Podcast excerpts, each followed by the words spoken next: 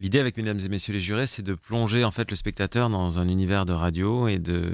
retrouver les sensations du cinéma uniquement avec le son. Il y a un gros travail d'écriture, notamment avec Paul Lefebvre, qui est notre expert,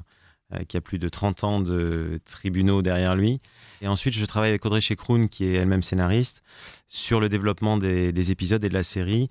euh, pour à la fois allier euh, un certain plaisir de fiction et une certaine dramaturgie avec un réalisme et un respect de, de des sujets qu'on va traiter. L'ambition de cette série, c'est vraiment de se retrouver dans un, dans un, dans un cinéma qui est, celui de notre tête, de, de que, le, que le spectateur, que l'auditeur puisse euh, avoir son film à lui et que ça ne passe que par le son. En fait, ce qui s'est passé dans le processus de, développement, c'est qu'on, quand on a eu l'idée avec Manu Jair, qui est vraiment un homme de radio, de développer cette série, on, s'est dit très vite, ce qui est intéressant dans l'univers judiciaire qui n'a pas vraiment été fait, c'est d'être du point de vue du juré. Très souvent, on est du point de vue des, des, professionnels de justice, que ce soit la police, que ce soit les magistrats, les avocats,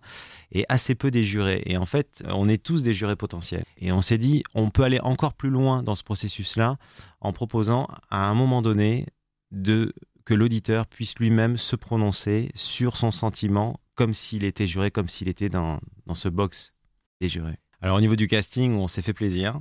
Euh, on a pris euh, les, les, voix, des voix qu'on connaît tous, qui sont des voix de doublage, parce qu'il fallait des pros, il fallait des gens qui soient habitués à raconter des histoires, à créer des, euh, des à avoir un rapport émotionnel avec les personnages uniquement ou pratiquement uniquement sur la voix. Et, euh, et ce qui est formidable en plus avec ces voix-là, c'est que c'est des voix qui font partie de notre de l'inconscient collectif et de notre quotidien. C'est-à-dire que euh, ce soit soit des grosses voix de cinéma comme euh, Damien Viteka qui fait notamment Leonardo DiCaprio, soit des voix de, de, séries ou de, ou de, dessins animés qui nous ont avec lesquels on a grandi. Et il y a tout de suite un, une proximité avec ces voix-là, avec ces acteurs.